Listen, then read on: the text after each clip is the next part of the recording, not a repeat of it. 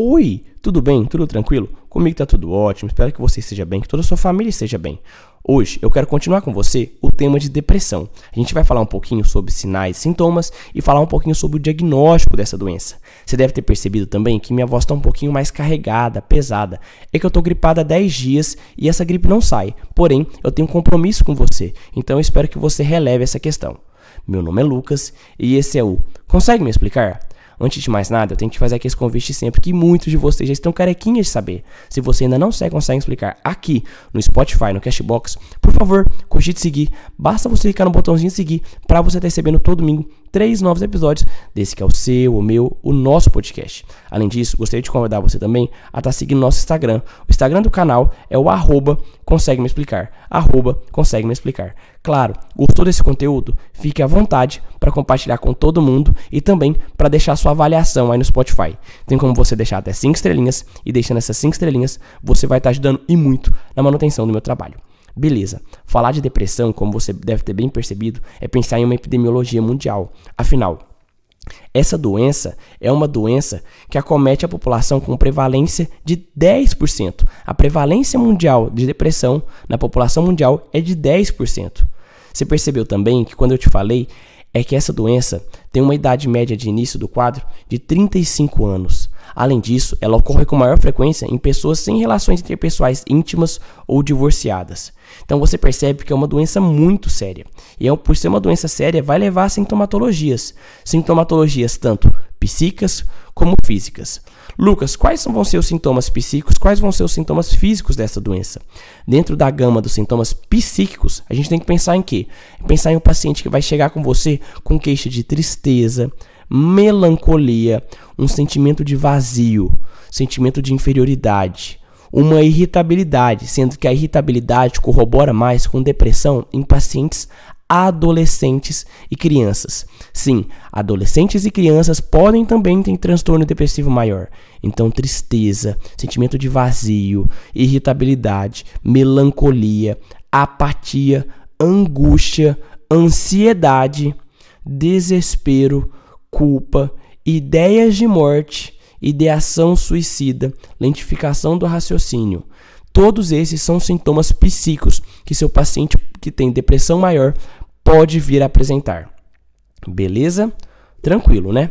Dentro dos sintomas físicos, a gente tem que pensar naquele paciente que chega com você com um quadro de cansaço constante.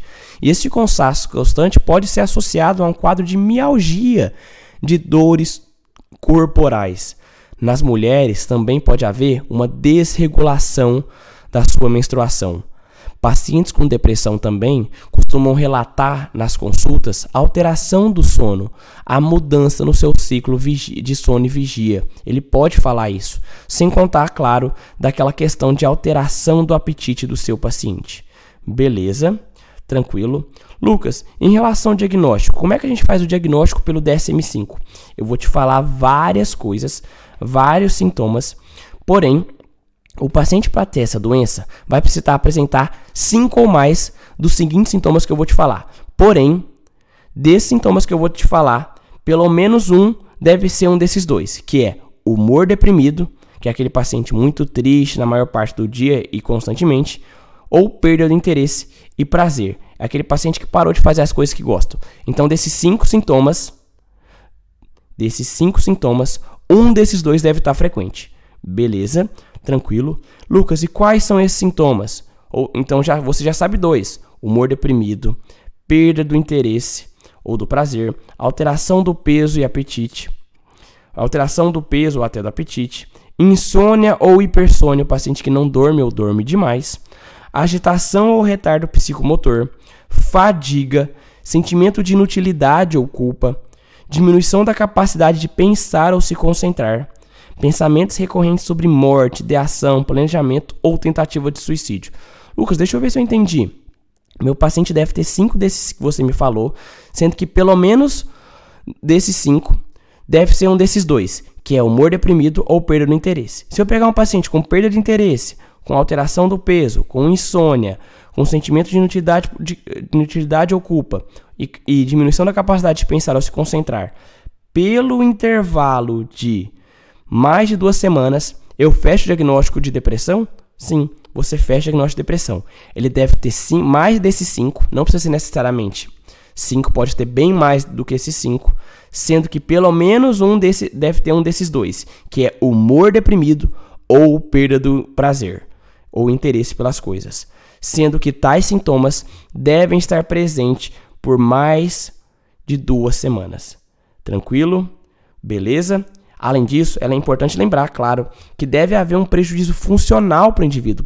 O indivíduo deve falar para você: tá atrapalhando na minha vida, tá atrapalhando nas minhas atividades diárias, tá me prejudicando de alguma forma. Certo? Tranquilo? A partir disso, você pode classificar também a depressão em leve, moderada e grave. A leve não impede atividades diárias do paciente. A moderada impede de forma intermediária a atividade de vida diária do seu paciente, sendo que a grave há um prejuízo funcional agudo, há muito prejuízo funcional do seu paciente. Beleza? Tranquilo. Em relação a sintomas e o diagnóstico pelo DSM-5, era isso que eu queria falar com você. Reforço. Se você ainda não segue, consegue explicar aqui no Spotify, no Cashbox, por favor, cogite seguir. Basta você clicar no botãozinho de seguir para você estar tá recebendo todo domingo três novos episódios desse que é o seu, o meu, o nosso podcast. Além disso, você também está convidado a deixar as suas cinco estrelinhas aí no Spotify. Deixa essas cinco estrelinhas que você vai estar tá ajudando e muito na manutenção do meu trabalho. Mais uma vez eu peço desculpa pela voz, ela está um pouquinho carregada, mas era isso ou não haver episódio. Certo?